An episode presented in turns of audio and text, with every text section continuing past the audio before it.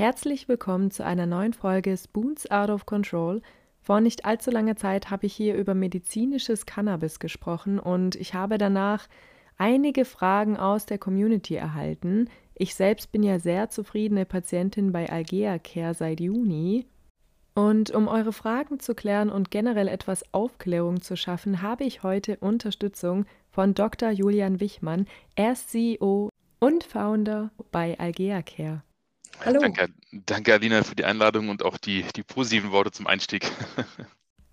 Gerne. Ich bin ja ein bisschen nervös, muss ich sagen. Ach so, wieso? Ich weiß es ehrlich gesagt nicht so genau. Wahrscheinlich, weil dieses Thema eher so, ja, stigmatisiert wird. Das kriegen wir mit. Äh, das ist ja eigentlich komisch. Es gibt ja seit über sechs Jahren jetzt ein Gesetz, das Cannabis als Medizingesetz, was sagt, an sich dürften alle Ärzte mit behandeln und die Realität, ich glaube, das hast du auch erlebt, sieht ganz anders aus. Es gibt sehr wenig Ärzte, die mit behandeln und dann gibt es noch wenige Ärzte, die sich wirklich tief mit der Materie beschäftigen, was also meistens der Schlüssel für den richtigen Therapieerfolg ist. Ja, das stimmt. Ich bin auf jeden Fall froh, dass ich heute Unterstützung bekomme von dir bei diesem Thema. Dann würde ich doch direkt auch zu der ersten Frage kommen, was viele auch interessiert. Welchen medizinischen Vorteil hat denn medizinisches Cannabis? Genau, also so, man muss noch mal kurz auf die Historie gehen. Warum gibt es das überhaupt in Deutschland?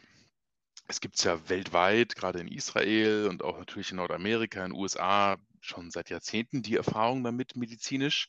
Äh, wie immer hat es etwas gedauert, bis es rüberkam. Und da hat man tatsächlich in 2017 auch, also das war jetzt auch keine leichte Umsetzung vom Gesetzgeber, ähm, gesagt, die Erfahrungsberichte von Ärzten, Patienten weltweit, aber auch schon in Deutschland, damals gab es noch Ausnahmegenehmigungen, häufen sich. Das, das heißt, das scheint äh, gut zu funktionieren als Medikament. Und deswegen hat man damals so ein bisschen im Eilverfahren ein Gesetz gemacht und hat gesagt, prinzipiell dürfen ab sofort alle Ärzte mit grundsätzlich behandeln, solange sie äh, Humanmedizin studiert haben und nicht Tiermedizin etc. Äh, muss man noch dazu sagen. Und man hat auch nicht eingeschränkt, für welche Erkrankungen vom Gesetz. Das war sehr vorausschauend, denn wir sind weiterhin in der Phase, ähm, so die Forschung seit den 80ern läuft intensiv, aber so ganz verstanden, wie medizinisches Cannabis funktioniert, alle Wege hat man noch nicht so ganz. Man äh, hat also die meisten Erfahrungen ähm, oder die meisten Daten aus der Erfahrung und so langsam in Studien. Und es scheint so, dass ähm, das Cannabis, ähm, was man auf dem Weg kriegt, das heißt, muss man auch sagen, es wird vom Arzt verschrieben, kommt aus der Apotheke, ist dementsprechend sehr streng geprüft, auch hinsichtlich Qualität, Mikrobiologie etc. Es hat so ein paar Haupteffekte, aber es gibt eben nicht nur ein Cannabis, sondern wirklich hunderte verschiedene Sorten. Und das zeigt das Potenzial, aber auch die Herausforderungen. Aber gruppiert, also es ist vor allem schmerzlindernd. Deswegen ist auch eine große Gruppe, wo man es einsetzt, ärztlich eben Schmerzpatienten. Das reicht aber von Bandscheibenvorfälle über Migräne, über auch palliativ, also im Sterben liegende Patienten. Und das Interessante ist, dass das Cannabis, weil es eben auch, wir haben so ein Endokannabinoid-System, also Rezeptoren verteilt im ganzen Körper, im Gehirn, aber auch am Darm und auch anderen Organen. Was man sieht, ist, es macht eine Schmerzmodulation. Das heißt, selbst wenn der Schmerzreiz eigentlich weiterhin da ist, also zum Beispiel eine Entzündung jetzt unverändert ist, wird im Gehirn umgewandelt und es kommt weniger Schmerzintensität an. Das heißt, man kommt mit dem Schmerz deutlich besser zurecht und das berichten auch Patienten mit chronischen Schmerzen, ähm, dass sie unter Cannabis ähm, weniger Schmerzen empfinden. Und ein gleichzeitig großer Vorteil, jetzt auch in diesem Szenario, ist, dass Cannabis als Medikament meistens in einer langfristigen, also einer regelmäßigen, häufig ja auch täglichen Einnahme tatsächlich nebenwirkungsfreier ist. Also da, wo andere starke Schmerzmittel, Opiate zum Beispiel, ja, wirklich starke Nebenwirkungen haben. Also ist man wie benommen, teilweise Magen-Darm bis hin zum Darmverschluss, ist Cannabis in der täglichen Einnahme meistens deutlich milder. Typische Nebenwirkungen da sind Mundtrockenheit, bisschen Schläfrigkeit. Würde mich auch interessieren, was du da für mhm. Erfahrungen hast. Also das ist jetzt mal reingezoomt ein Teil, bevor ich hier zu lange antworte. Ähm, gerade bei Schmerzpatienten nutzt man Cannabis sehr effizient. Ja, danke für diese ausführliche Antwort. Ich musste gerade ein bisschen schmunzeln, gerade beim Thema Opiate und andere Schmerzmittel. Da habe ich ja eher sehr schlechte Erfahrungen gemacht. Und das medizinische Cannabis ist bei mir auch bisher wirklich das einzige Schmerzmittel, bei welchem ich keinerlei Nebenwirkungen bekommen habe oder bekomme. Ja. Das hören Das wir häufiger. Und das ja. ist, glaube ich also, ich ich bin ja auch klassischer Schulmediziner eigentlich, aber Cannabis ist auch Schulmedizin. Es ist so 'ne natürliche Pflanze, aber es wird ist jetzt nicht irgendwie alternativ in dem Sinne, sondern es wird ärztlich verschrieben, kommt aus der Apotheke. Und deswegen ist diese Stigmatisierung einfach, äh, nicht fakten oder datenbasiert, was sehr ärgerlich ist, sondern, glaube ich, eher so 'n Bauchgefühl, weil's viele, auch Ärzte das lernt man nicht im Studium, dass es Cannabis auf Rezept gibt. Äh, ich glaube, jetzt gibt's langsam Kurse. Bei mir damals war es noch nicht der Fall. Und das ist sehr, sehr schade, weil es macht 'n großen Unterschied, ob ich 'n Medikament, ob 'n Schmerzmittel oder Cannabis mal 'ne Zeit lang einnehme, 'n paar Tage, 1, 2 Wochen oder ob ich's über Jahre regelmäßig nehme. Und grade bei den Schmerzmitteln sieht man halt, viele Nebenwirkungen kommen erst zeitversetzt, dann aber umso stärker. Ja, stimmt. Man weiß ja auch, dass grade medizinisches Cannabis auch sehr viele Vorteile auf einmal haben kann. Ich habe aber auch letztens gelesen, ich weiß nicht, ob das stimmt, medizinisches Cannabis soll anscheinend auch helfen, um von Opiaten wegzukommen. Stimmt das? Genau, also das ist es ist fast andersrum. Also auch auch ich oder wir werden häufig gefragt, bei welchen Erkrankungen nimmt man es denn? Da gibt's Mhm. natürlich bestimmte häufige Indikationen, also neben Schmerzen viele auch psychiatrische Erkrankungen, die ja häufig auch in Kombination auftreten. Also zum Beispiel Schlafstörungen, äh, die man dazu zählt, ist 'n Klassiker beim Schmerzpatienten, dass die im Verlauf auch Schlafstörungen entwickeln, weil sie immer nachts Schmerzen haben. Und das zeigt auch wieder das Potenzial von Cannabis, wo man dann vielleicht verschiedene Cannabissorten medizinisch anwendet, aber halt eine Gruppe, sage ich mal, wo man ja sonst als Arzt 'n Schmerzmittel verschreiben würde, dann noch 'n Schlafmittel, ähm, in Kombination mit eigenen Nebenwirkungen. Also, da kann man so 'n bisschen wirklich, äh, mehrere Fliegen mit einer, äh, Klappe, glaube ich, genau, schlagen, ist der große Vorteil. Und, ähm, bei ADHS zum Beispiel auch, ähm, Depressionen kommt auch grad 'ne Studie raus, die wir mit der Uniklinik gemacht haben, auch da sehr effizient gewesen und bei entzündlichen Erkrankungen. Also, es zeigt sich, Cannabis ist halt nicht nur eins, sondern es sind die Kombinationen. Und deswegen, weil es keine Beschränkung auf bestimmte Indikationen, also Krankheiten gibt, heißt es andersrum, man muss sich jeden Fall anschauen und gucken, ob's sinnvoll wäre, hier Cannabis anzuwenden. Aber es ist eben so, dass man häufig nicht über die Indikation kommt, sondern dass man sagt, wenn jemand 'ne chronische oder auch mehrere Erkrankungen hat und da die Therapie bisher, Medikamente, teilweise auch Operationen, Krankengymnastik et cetera, das nicht ausreichend geholfen hat oder mit zu vielen Nebenwirkungen einhergeht, genau was du sagst, zum Beispiel bei Schmerz ähm. Das ist eigentlich der Hauptgrund, 'ne Cannabistherapie in Erwägung zu ziehen. Also, man kommt eher über dieses, ähm, bisher haben die anderen Sachen nicht ausreichend geholfen, als jetzt über ganz gezielt eine Kombination aus bestimmten Erkrankungen oder Symptomen. Ja, eben, ich wollte grad sagen, wenn man jetzt, äh, verschiedene Erkrankungen hat, so 5 verschiedene Erkrankungen und dann nimmt man für jede Erkrankung ein Schmerzmittel. Genau. Da ist ja dann eben beim medizinischen Cannabis der Vorteil, man nimmt quasi nur das medizinische Cannabis und das hilft schon bei mehreren Erkrankungen, wie jetzt zum Beispiel eben Schmerzen oder Schlafstörungen. Und ich glaube, du hast damit auch schon die nächste Frage so teilweise beantwortet, weil was viele auch gefragt haben, ob medizinisches Cannabis direkt eingesetzt werden könnte, dürfte oder eben ob die anderen Therapien erst ausgeschöpft sein müssen. Genau, das ist, äh, auch ein eine sehr häufige und sehr gute Frage. Es sie hat so 2 Anteile. Das heißt, das eine ist das Rechtliche, was dürfen Ärzte? Ähm, und da ist eben geregelt, ähm, dass sie Cannabis einsetzen dürfen bei 1. chronischen Erkrankungen. Das heißt, es muss was vorliegen, was man sagt, so mindestens 6 Monate, ähm, schon chronisch läuft. Also, ist ganz sicher kein Medikament jetzt irgendwie der 1. Wahl für etwas, was ich seit 2 Wochen habe. Das muss man Ja, klar klar. sagen. Ja, wir werden das doch häufig gefragt, deswegen sage ich das so Echt? ganz Oh. klar. Ja, es ist es ist auch kein kein Wundermittel in dem Sinne, aber es ist meistens 'ne bessere Alternative. Es ist aktuell noch sehr wichtig, dass die bisherige Erkrankung oder auch mehrere, ähm, nachweislich vorliegt. Das heißt, man braucht schon irgendwie 'n Arztbrief, Rezeptkopie, manchmal Krankenhaus. Das hängt ganz davon ab, was man hat. Ähm, die Erfahrung zeigt, wenn man im Krankenhaus war, hat man gleich so 'n ganzen Ordner. Wenn man bisher nur beim Hausarzt war, was ja auch absolut okay ist, mangelt's meistens so 'n bisschen an Briefverkehr. Da muss man dann manchmal zum Hausarzt hin und sagen: „Bitte noch mal kurz runterschreiben, weswegen ich hier in Behandlung war.“ Ähm, weil es muss nachgewiesen sein, das ist auch für die Ärzte wichtig. Und genau, was du sagst, also, es muss auch schon anbehandelt sein. Das heißt, wieder nicht der 1. Wahl, aber so ab der 2., 3., 4., äh, kann man Cannabis in Erwägung ziehen. Und da ist also auch wichtig, dass irgendwie schriftlich mal festgehalten ist, was habe ich denn schon gekriegt, ob jetzt Medikamente oder andere Sachen. Und dann fragt man, wie man ja auch sonst als Arzt, äh, eben den Patienten, wir machen das per digitalen Fragebogen äh, vorbereitend, wie geht es denn damit? Also wie sind denn jetzt im Alltag deine Symptome? Bist du eingeschränkt äh, im Berufsleben, im Privatleben? Ähm, das unterschätzt man ja auch, auch häufig. Deswegen probieren wir das zu, ja, auch in Zahlen zu fassen und fragen 1 bis 10 zum Beispiel. Das ist so der rechtliche Rahmen und der letzte Punkt da für die Ärzte ist, dass man als Arzt, wenn man damit behandelt, äh, überzeugt sein muss. Das ist, glaube ich, immer eine gute Grundlage für äh, die Behandlung von Patienten, dass mit dieser Therapieoption des Patienten besser gehen wird.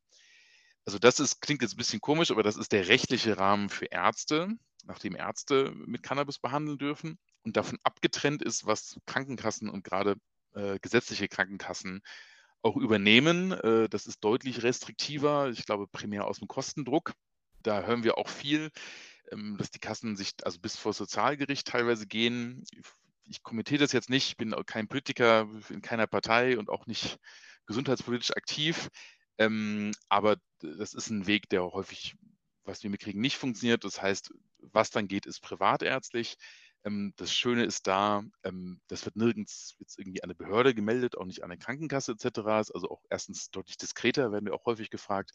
Und die Kosten sind massiv gesunken. Also Cannabis aus der Apotheke, ähm, könnte man ja denken, das ist jetzt irgendwie extrem teuer. Das war es auch. Also auch tatsächlich, als wir mit Algercare gestartet sind, war das noch normal, dass Cannabis aus der Apotheke 20, 25 Euro pro Gramm kostet. Wir sind jetzt angekommen, haben da auch so eine als Gruppe noch so eine Plattform gemacht, um das transparenter zu machen. Grüne Brise kann man mal googeln. Ähm, da sieht man Cannabis aus der Apotheke heutzutage. Stand äh, November 2023 kostet ab 6 Euro pro Gramm für pharmazeutisches, äh, pharmazeutische Qualität. Das war vorher unvorstellbar. Das heißt, die Kosten sind so massiv gesunken, dass es, glaube ich, bezahlbar ist, dann trotzdem im Großteil der Fälle nicht über die Kasse läuft, aber ähm, man Therapieerfolg hat. Und das ist, glaube ich, auch sehr wichtig dass man mal einen Therapieversuch macht. Also bevor man jetzt jahrelang überlegt, könnte mir das helfen und dann da vielleicht auch irgendwie Riesenhoffnungen aufbaut, mal zu schauen, äh, in so einem, ich sag mal, zwei, drei Monate, da hat man meistens ein gutes Ergebnis. Funktioniert Cannabis als Medikament für mich? Also erstens komme ich ja mit dem Alltag zurecht, gibt es ja verschiedene Einnahmeformen und wirkt es auf meine ähm, Symptome, auf meine Beschwerden gut oder vielleicht auch besser als andere Medikamente? Das ist der Vorteil von Cannabis. Man muss da jetzt nicht Monate oder Jahre lang warten, um zu schauen, ob es funktioniert. Ich glaube, das geht meistens recht schnell. Ja, und man schaut ja auch, dass man gering anfängt, also mit einem geringen THC-Anteil, soweit ich weiß, und auch ähm, welche Sorte passt zu einem. Genau, also es gibt ja erstens verschiedene Einnahmeformen. Es gibt die Blütenform, sie wird gerade von den Krankenkassen und auch Politikern, finde ich interessant, häufig kritisiert. Ähm, ich glaube, weil es einfach so ungewöhnlich ist, weil Medizin halt sonst Tablettenform und irgendwie Tropfen ist. Ähm, ich glaube, sie macht aber in vielen Stellen Sinn, weil sie, also sie, man inhaliert halt, äh, das tut man schadstofffrei über so einen medizinischen Verdampfer. Das heißt, das ist kein Rauch, sondern das ist Dampf, so ein bisschen wie eine E-Zigarette, aber einfach der reine Wirkstoff.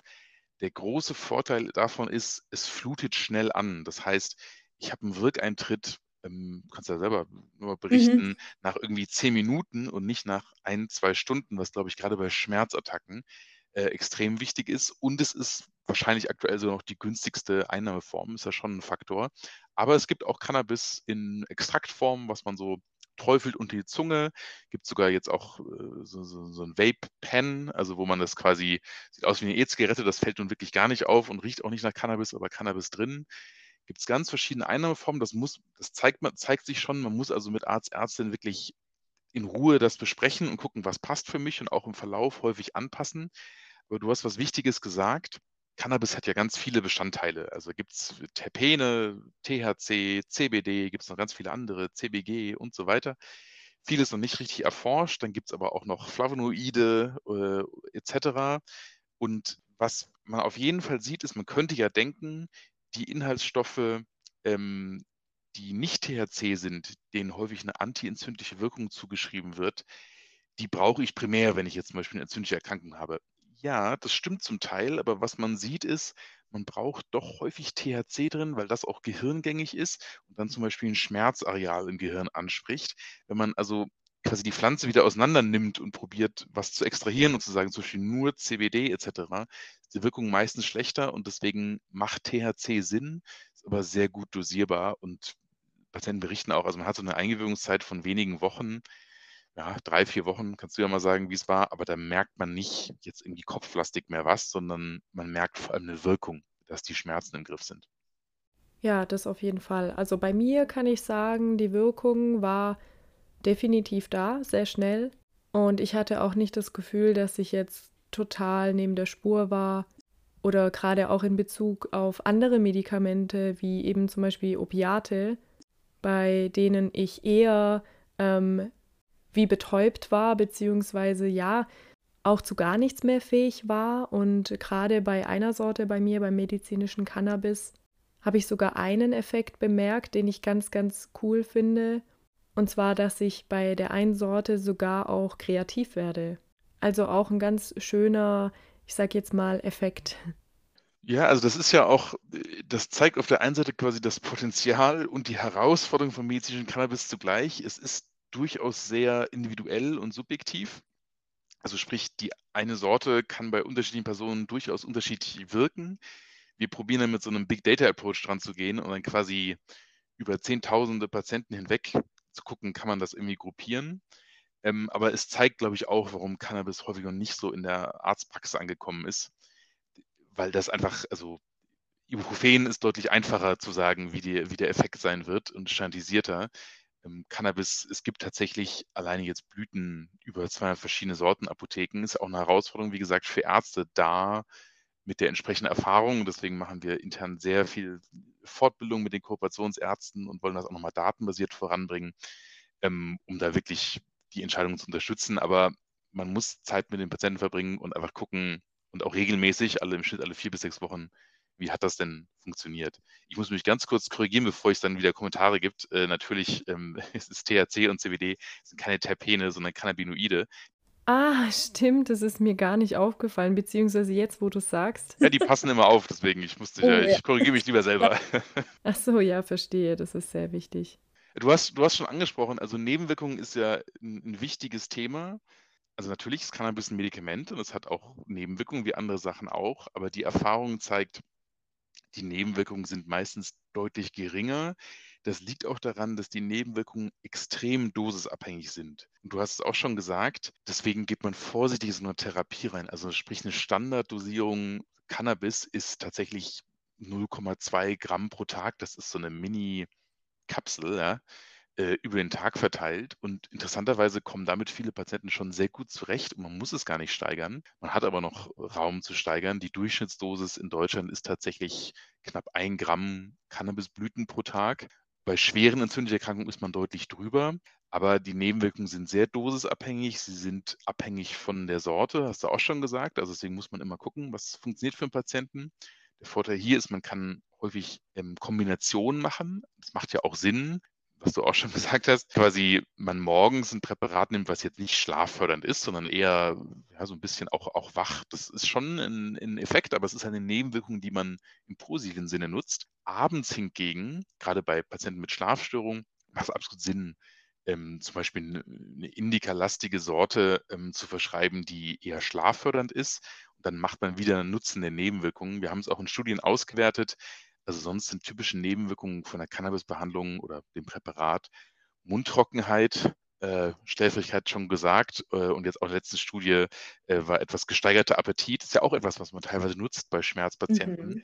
die ähm, unter sonst äh, Opiaten etc. abnehmen und dann ins Untergewicht kommen. Aber schwere Nebenwirkungen, also wird ja immer häufig in den Raum gestellt, zum Beispiel Psychose, sind extrem selten, extrem dosisabhängig, sprich man muss extrem überdosieren, um da reinzukommen. Plus haben wir sowohl in Studien gesehen als auch äh, intern der Nummer eins Grund, dass ich eine Psychose unter medizinischem Cannabis entwickle, was extrem selten ist, ist, ich hatte schon mal eine Psychose. Das heißt, es ist sehr mhm. wichtig, in der Anamnese zu schauen, was für Vorerkrankungen liegen vor. Es gibt äh, durchaus Kontraindikationen ähm, gegen eine Cannabisbehandlung, sind selten, aber es gibt Fälle, wo man sagt, ähm, da sollte man es wie bei anderen Medikamenten auch eher nicht anwenden. Ich kannte diesen Mythos auch schon sehr lange, beziehungsweise war auch immer der Meinung oder ich dachte eben, dass man äh, medizinisches Cannabis eben nicht bei psychischen Erkrankungen einsetzen darf oder sollte. Aber habe auch dazu erst letztens eine Studie gesehen, dass medizinisches Cannabis sogar auch äh, bei Depressionen eingesetzt wird oder werden kann. Es ist eine durchaus größere Patientengruppe, weil natürlich auch Antidepressiva ja häufig mit starken Nebenwirkungen hergehen. Also kompletter Libido-Verlust, äh, also sprich Sexualtrieb, sehr deutsches Wort, äh, Übergewicht etc., auch da Schlafstörungen. Ähm, ich glaube jetzt, äh, also wenn das veröffentlicht wird, hier ist unsere Studie schon online, ähm, die unabhängig von der Uni ausgewertet ist, wo man Depressionen sehr effektiv mit Cannabis behandelt hat. Und da zeigt sich vor allem auch ein, ein langfristiger Effekt. Ähm, das hat man ja häufig sonst Antidepressiva als Problem, dass sie quasi initial wirken und dann nicht mehr. Also es ist wirklich, es gehört entstigmatisiert, ein Medikament wie andere auch. Ich glaube, es ist wichtig, offener damit umzugehen und das Thema direkter anzusprechen. Äh, es hat Vorteile, es hat Kontraindikationen, aber ich glaube, der große Unterschied ist in der langfristigen, regelmäßigen Einnahme bei chronischen Erkrankungen. Da spielt medizinisches Cannabis wirklich ähm, seine Stärke absolut aus. Mhm, ja, auf jeden Fall. Und äh, der Unterschied ist ja auch gerade bei Algea Care hat man ja seine behandelnden Ärzte und das wird ja auch immer kontrolliert eben mit der Sprechstunde. Wie habe ich dieses Präparat vertragen und durch diese regelmäßigen Sprechstunden mit dem Arzt oder der Ärztin hat man ja auch einfach auch ein sichereres Gefühl. Und gerade bei mir ist es halt so schön, weil ich ja verschiedene Erkrankungen habe, war bei mir auch so der erste positive Effekt, dass ich halt wieder einschlafen und durchschlafen konnte, weil ich halt sonst mit den Schmerzen nie richtig schlafen konnte und auch mit der Migräne. Klar, die Migräne ist nicht komplett weg, aber sie fühlt sich auf jeden Fall sanfter an und äh, nicht mehr so schmerzhaft. Also es fühlt sich dann immer so an, als wäre mein Schmerz so ein bisschen in Watte gepackt. Genau, das, das ist die Modulation.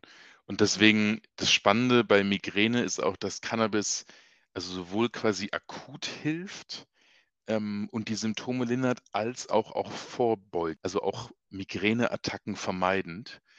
Oh, echt? Okay, das ist ja cool.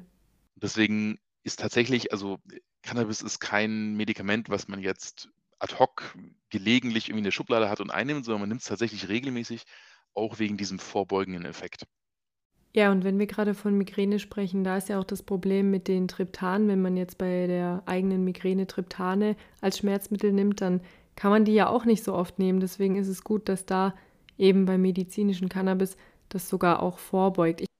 Ich muss auch sagen, seit ich das medizinische Cannabis nehme, ich meine, gut, mache ich ja erst seit diesem Jahr Juni, aber seitdem ich das nehme, habe ich auch bemerkt, ich habe viel weniger Migräneattacken. Und ich hatte ja in der Vergangenheit oder halt davor wirklich extrem viele Migräneattacken und jetzt im Vergleich, das ist, das sind Welten. Krass, ja. Also ist ja auch jetzt mal unabhängig, ist es ja auch einfach für Ärzte ein herausfordernder Fall, was du alles mit dir leider, leider rumschleppen musst. Ja. Also das ist ja auch, das darf man nicht unterschätzen, wie man da als Arzt sitzt und dann denkt, ich, ich probiere was zu tun, aber es ist, es ist auch schwierig. Es sind irgendwie mehrere Baustellen und dann interagieren sie auch noch. Also dieses chronische Erkrankungen sind wirklich für Ärzte eine krasse Herausforderung und wir lernen halt im Studium auch primär den klassischen Pharma- oder operativen Weg. Ich bin wirklich durch und durch Schulmediziner, auch wirklich in der Uniklinik den ganzen Weg gegangen, aber Cannabis, ich glaube, die Stärke von Cannabis ist schon zum Teil, dass es doch eine Pflanze ist mit wirklich hunderten Inhaltsstoffen, wo wir zum großen Teil noch nicht ganz erforscht haben, wie die untereinander irgendwie interagieren. Aber die Erfahrung doch zeigt, wie gesagt, wenn man einen einzelnen Stoff rausnimmt, funktioniert es schlechter, als wenn man sagt, okay, wir verabreichen der Patientin die ganze Pflanze, auch wenn wir nur einen Teil bisher über äh, Studien und Laborversuche herausgefunden haben, wie das jetzt genau an welchen Rezeptoren im Gehirn wirkt. Aber die Therapieerfolge sprechen absolut dafür, sowohl in Deutschland als auch international. Ja. Ja, ich glaube, wie du sagst, das Hauptproblem ist, dass es halt zum Großteil damals nicht so im Studium dabei war. Und der Arzt und die Ärztin sich da dann halt natürlich auch nicht auskennt. Ich meine, ich verstehe es auch voll, wenn jetzt mein behandelnder Arzt sagen würde, hier, ich verschreibe dir das nicht, weil ich kenne mich damit nicht aus. Ich hätte dann auch nicht gerne einen Arzt, der das nicht kennt und mir das dann verschreibt, weil wer möchte schon ein Medikament, wenn der Arzt, der eigene behandelnde Arzt sich damit nicht auskennt. Aber vielleicht, ich meine, gibt es ja dann bald ein bisschen mehr Aufklärung und dann wird es sich wahrscheinlich auch irgendwann ein bisschen bessern? Ja, also ich glaube, die, äh, die Grundlage ist, ähm, das sage ich auch immer, ich mache auch so, so Fortbildungen für niedergelassene Ärzte teilweise, also erstmal entstigmatisieren. Also offener mit dem über das Thema sprechen. Sprich, wenn ein Patient das anspricht, nicht gleich äh, unruhig werden. Also haben wir auch schon die wildesten Geschichten gehört, wo dann quasi Ärzte Patienten aus der Praxis schmeißen und sagen, sowas mache ich nicht, sowas gibt es hier nicht. Und dann also auch jahrelang betreute Patienten. Das hilft, glaube ich, keinem, äh, so eine Stigmatisierung, sondern offen damit umzugehen und dann eben zum Beispiel auch offen zu sagen, also da fehlt mir die Erfahrung oder aus verschiedenen Gründen mache ich diese Behandlung nicht. Das ist ja legitim, aber sicherlich nicht Patienten vor den Kopf zu stoßen und dementsprechend, obwohl wir ja eigentlich eine, eine Online-Plattform mit Kooperationsärzten sind, wir sind ja sogar im App Store, haben wir viele Zuweiser von externen, die sagen, genau was du sagst, Patient würde wahrscheinlich von der Therapie profitieren oder soll es zumindest mal ausprobieren. Ich kann oder will das aber auch nicht umsetzen und deswegen besser woanders hin. Das Schöne ist, es wird sich jetzt im nächsten Jahr, weil eine Gesetzesänderung kommt, deutlich vereinfachen in vieler Hinsicht, weil aktuell ist Cannabis ein Betäubungsmittel. Also das heißt aus ärztlicher Sicht, das sind spezielle Rezepte, die muss man extra beantragen und so weiter. Das ist nicht der normale Rezeptblock. Allein da scheitert es schon, dass viele Ärzte das gar nicht haben oder irgendwie mega abgeschlossen, separat. Ah, okay. Und das wird sich ändern ab, so wie es aussieht jetzt, 1.4. Und dann wird es vom Ablauf nochmal deutlich einfacher, nochmal deutlich digitaler. E-Rezept, das bereiten wir gerade schon alles vor. Bis dahin Kosten gehen auch nochmal runter, weil viel weniger Aufwand in Apotheke und auch ärztlich. Und man wird wahrscheinlich nochmal, ähm, es wird einfacher, Patienten damit zu behandeln, weil Hürden fallen hinsichtlich, wie lange muss eine Erkrankung schon vorliegen, wie, inwiefern muss die jetzt schon an- oder ausbehandelt sein. Alle diese Sachen, weil ich glaube, es könnte tatsächlich bei vielen Volkskrankheiten, also Schlafstörungen, Angststörungen etc., auch wo man jetzt vielleicht nicht immer den ganzen Weg geht mit Hausarzt, Facharzt und dann noch irgendwie Schlaflabor, da könnte es eigentlich ähm, deutlich helfen und diese Hürden werden sinken. Insofern, ich glaube, es wird viel mehr Cannabis-Patienten in den nächsten Jahren geben. Aktuell gibt es keine guten Schätzungen, irgendwas zwischen 150 und 300.000 vielleicht in Deutschland. Ui. Aber jetzt vom medizinischen Nutzen würden eigentlich Millionen davon profitieren und ich glaube, da kommen wir hin. Oh wow, okay. Kommt medizinisches Cannabis dann für jede oder jeden in Frage? So ein bisschen für wen kommt Cannabis nicht in Frage. Ähm, wie gesagt, also das Hauptthema ist, glaube ich, häufig, ich muss halt Nachweise haben, aktuell noch, es wird sich ändern, wie gesagt, nächstes Jahr für meine Diagnose. Also es reicht nicht, dass ich selber irgendwie sage, ich habe Schlafstörungen, sondern muss halt ein Arzt bestätigt haben und auch schon mal anbehandelt haben. Kontraindikationen, wie gesagt, also Psychose ist man extrem vorsichtig bis hin zu eventuell lieber nicht. Das hängt immer vom Einzelfall ab, muss man sich anschauen. Ansonsten sind es vor allem ähm, schwere Herz-Kreislauf-Erkrankungen in der Vorgeschichte. Die Anfragen sehen wir auch, aber da muss man doch zurückhaltend sein. Zum Beispiel jetzt jemand, der irgendwie gerade einen Herzinfarkt hatte oder eine riesen Herz-OP, weil Cannabis manchmal den Blutdruck steigern kann, auch vorübergehend. Das will man dann in solchen Fällen vermeiden. Das sind so die Hauptkontraindikationen. Interessant ist, man würde ja denken, Blüten und da inhaliere ich was über die Lunge. Das heißt, wenn ich jetzt vielleicht irgendwie Asthma habe, eher nicht es ist genau andersrum. Also man nutzt tatsächlich ja. Cannabis auch bei Asthma, weil es ist ja auch eine entzündliche Erkrankung an den Bronchien. Und das Cannabis kann bestimmte Sorten eine gute antientzündliche Wirkung haben und geht dann direkt an den Ort des Geschehens, nehme, nehme ich an die Bronchien, wirkt teilweise sogar auch besser und auch äh, nebenwirkungsfreier als jetzt zum Beispiel Medikamente, ähm, die man sonst bei Asthma vielleicht in Tablettenform einnimmt, also klassischerweise zum Beispiel jetzt so Steroide, Cortison, die dann auch wieder im ganzen Körper wirken das ist tatsächlich keine Kontraindikation. Aber es zeigt schon, man muss sich mit dem Fall beschäftigen und deswegen ist es auch so wichtig, als jemand, der vielleicht in Erwägung zieht, das zu machen, da sehr offen und deswegen auch ist das ja komplett von der Schweigepflicht abgedeckt, sehr offen zu sagen, was habe ich denn alles, was habe ich schon an Sachen ähm, ausprobiert. Äh, dementsprechend geht auch so ein üblicherweise aktuell noch so ein, so ein Erstgespräch, obwohl das vorbereitet ist, viele Unterlagen hier vorliegen, tatsächlich schon so eine halbe Stunde im Schnitt, weil man sich eben wirklich Zeit nehmen muss auf beiden Seiten.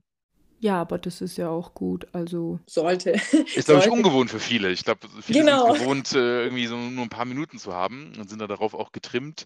Das macht hier, glaube ich, keinen Sinn. Äh, da muss man sich gerade zu Beginn die Zeit nehmen, um den Fall wirklich gründlich anzuschauen und dann wirklich auch gezielt mit einem guten Therapieansatz ähm, da reinzugehen.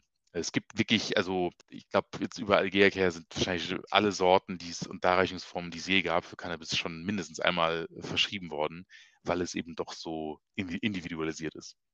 Ja, und was auch sehr spannend ist zu dem Thema, finde ich, ist jetzt ähm, in Bezug auf Autofahren. Ja. Das wäre nämlich meine nächste Frage und die haben auch einige gestellt auf Instagram bei dem Fragesticker. Ich kenne die Antwort, aber für unsere Zuhörerinnen, die es noch nicht wissen, und zwar darf ich denn dann auch mit medizinischem Cannabis Auto fahren? Ja, genau. Also ähm, auch da sind viele überrascht, weil eben dieses Cannabis pharmazeutisch aus der Apotheke kommt und von Arzt, Ärztin verschrieben wird, ist es eine Behandlung wie jetzt andere starke Schmerzmittel auch.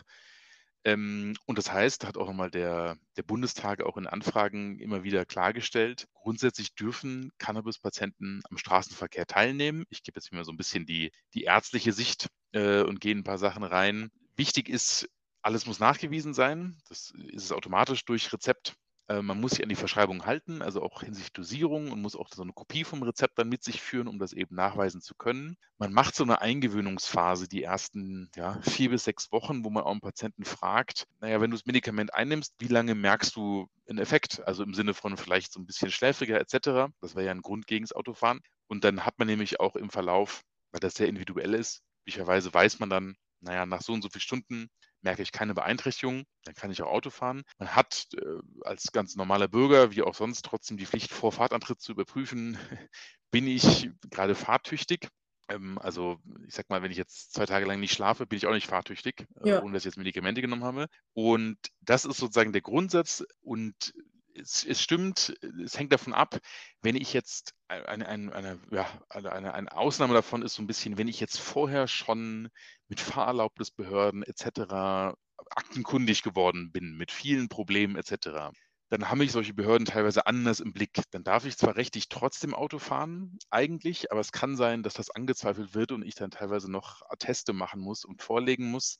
Aber das betrifft halt einen Mini-Bruchteil, also Perzentile. Da rate ich dann tatsächlich lieber vorbeugend mal mit einem spezialisierten Verkehrsrechtsanwalt, wir machen da auch immer wieder Videoformate, das einmal durchzusprechen und vielleicht vorbereitend zu machen, damit nicht hinten raus dann Probleme entstehen. Und das hängt auch interessanterweise so ein bisschen davon ab, wo ich wohne in Deutschland. Also äh, der Süden, insbesondere Bayern, ähm, da scheinen die Behörden durchaus manchmal eine eigene Sicht der Dinge zu haben. Da wäre ich also noch vorbereiteter. Aber grundsätzlich dürfen Cannabis-Patienten am Straßenverkehr teilnehmen und das tut der absolute Großteil der Fälle auch ähm, absolut problemlos. Ähm, und wir, ich war auch jetzt gerade in so einer Talkshow und habe auch dann mit dem Vorstand der Polizeigewerkschaft gesprochen, wir laden das auch gerade hoch, ähm, der auch gesagt hat, wir haben sehr gute Erfahrungen mit Cannabis-Patienten gemacht. Und ja, äh, solange sie das nachweisen können, dürfen sie dann weiterfahren. Wie gesagt, uns erreichen auch immer viele Nachrichten. Ein Unterschied ist schon, wenn ich da jetzt irgendwie mit Drogen im Straßenverkehr vorher aufgefallen bin, dann muss man ein bisschen anders vorbereitet daran gehen. Aber dennoch kriegt man als Patient am Ende recht. Manchmal ist es aber ein kleiner Umweg.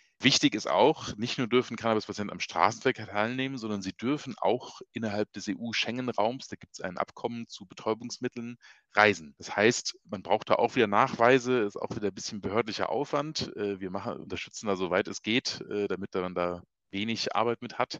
Ähm, das heißt, ich darf dann sogar mit Cannabis im Handgepäck zum Beispiel nach Italien, Spanien, Dänemark und so weiter äh, fliegen, solange ich das nachweisen kann. Also auch im Urlaub kann ich meine Medikamente nicht mitnehmen, wissen viele auch nicht. Stimmt, ja. Das ist eben das Recht ähm, von Patienten, ähm, solange man sich an alles hält und das nachweisen kann. Ja, dieses Problem habe ich aber nicht, weil ich gehe nie in den Urlaub. So, wird Zeit. Also wir kriegen da immer wieder Nachrichten und auch irgendwie Instagram-Stories, freuen uns auch über jeden Tag, wirklich irgendwie vom Flughafen an der Security und auch der Security-Mann da irgendwie Daumen hoch zeigt. Äh, es ist genau so, solange man es nachweisen kann. Und da haben sich auch jetzt über die Jahre, haben auch die dazugelernt. Ich glaube, ganz am Anfang 2017 war das noch sehr, sehr neu. Jetzt ist das wirklich Routine. Also wir kriegen mit, äh, dass teilweise gar nicht mehr dann irgendwie nach Dokumenten gefragt wird, sondern einfach nur durchgewunken wird, äh, was uns auch freut. Also ich glaube, auch das ist ja für Behörden eine neue Situation gewesen. Und da dauert es dann auch eine Zeit lang, bis man, bis da alle wissen, wie denn jetzt die Rechtslage ist und was geht und was nicht. Aber das Recht des Patienten ist ein hohes ähm, und deswegen ist es auch besonders geschützt. Ja, und es ist ja letztendlich dann auch die eigene Medizin. Also eigentlich was ganz Normales. Ja, das wird ja teilweise auch stigmatisiert, dass jetzt irgendwie also kriege ich leider auch immer wieder auf so, ja, auf so Fortbildungen manchmal zu hören, äh, so ganz spezielle Fälle, die wirklich schreckliche Schicksale, verstehe ich absolut. Aber das ist halt ein Fall wie andere Fälle auch. Und wir haben da so einen generalistischen Herangehensweise. Also der Fall, der jetzt irgendwie im Sterben liegend im Hospiz ist aus, finde ich, aus ärztlicher Sicht genauso wichtig wie der Fall, der Mutter mit zwei Kindern, die irgendwie auch noch irgendwie zwei Jobs hat ähm, und sich durchs Leben kämpft und trotzdem ähm, jeden Tag ähm, zum Beispiel Schmerzen und Schlafstörungen hat. Und äh, ich glaube, da wurden auch viele ambulante Erkrankungen, also Erkrankungen, die jetzt nicht immer ins Krankenhaus führen oder irgendwie in die Berufsunfähigkeit etc. Ähm, unterschätzt äh, und auch nicht behandelt leider mit Cannabis, obwohl da die Therapieerfolge extrem gut sind. Und also chronische Erkrankungen sowie auch die Cannabisbehandlung äh, dagegen ist jetzt nicht auf bestimmte Bevölkerungsgruppen eingeschränkt, sondern das trifft alle Bevölkerungsgruppen, alle Bildungsstände, ähm, also auch vom, äh, vom Busfahrer über Polizisten, Staatsanwalt bis zum Spotify-Rapper ist da alles mit dabei, muss man wirklich offen sagen. Äh, da machen auch Erkrankungen auch keinen Halt. Und ich glaube, wichtig ist dementsprechend da offen mit dem Thema umzugehen und nicht zu stigmatisieren und dementsprechend auch aus Ärztesicht professionell zu sein, äh, aber es ist eine Behandlung ohne Augenzwinkern, ohne Witz, Witzchen oder so, sondern yeah. es ist wirklich ein, ein, ein wichtiges Medikament, was zu lange unterschätzt wurde. Ja, und wir chronisch Kranken machen das ja auch nicht zum Spaß. Ich denke aber, so vielleicht ab nächstem Jahr wird es dann auch ein bisschen besser nach dem Gesetzentwurf und ja, dann gibt es vielleicht nicht mehr so viele ja, Mythen. Absolut. Also für mich ist der Benchmark, dass medizinisches Cannabis in der Gesellschaft angekommen ist, wenn es mal in einem Tatort gezeigt wird und dann auch irgendwie ohne Witzchen, sondern einfach als normal, so wie ja auch jetzt, wenn ich mir irgendwie einen Tatort angucke, nimmt jemand irgendwie Schmerzmittel, da wird nichts gesagt, äh, wenn man da irgendwie eine Dose aufmacht. Wenn jetzt aber medizinisches Cannabis gezeigt werden würde, würde wahrscheinlich irgendwie Bob Marley Musik laufen und äh, so weiter.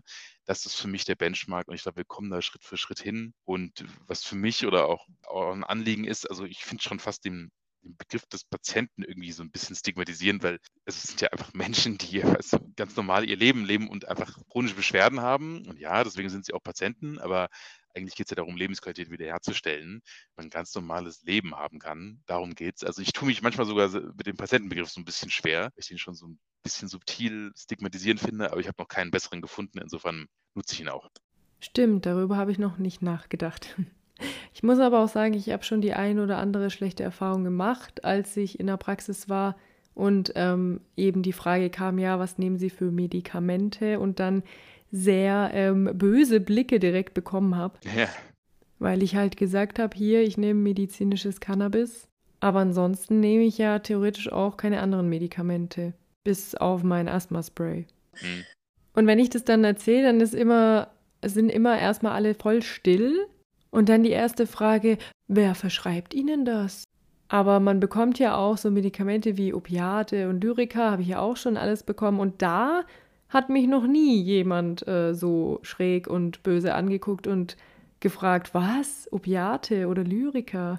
Ich denke, meine Meinung ist, weil dieses Thema halt noch nicht so stark eingesetzt ist in der Schulmedizin und weil viele sich mit dem Thema eben auch nicht gar nicht erst auseinandersetzen, und das halt eher nicht so eine übliche Behandlungsmethode ist heutzutage, denke ich einfach, dass das der Grund ist, dass man ja schief angeguckt wird und auf Unverständnis trifft. Ja, das ist, also das kriegen wir wirklich täglich mit. Das ist sehr schade. Ähm, ich glaube, es ist einfach, wie gesagt, ich, ich, ich bin immer so im No-Blame. Also ich glaube, man kann niemandem irgendwie einen Vorwurf machen, aber die Medizin ist schon sehr fokussiert um, was aus Pharmabranche kommt und was mit Phase 1 bis 4 Studien, also vom Tiermodell bis in der randomisierten äh, Menschenstudie dann auch nachgewiesen ist. Da sind ja auch riesen Budgets dahinter. Also teilweise sind ja gerade Aktienkurse eingebrochen, weil dann bestimmte Medikamente doch nicht diesen Erfolg hatten, Studien vorab abgebrochen werden mussten.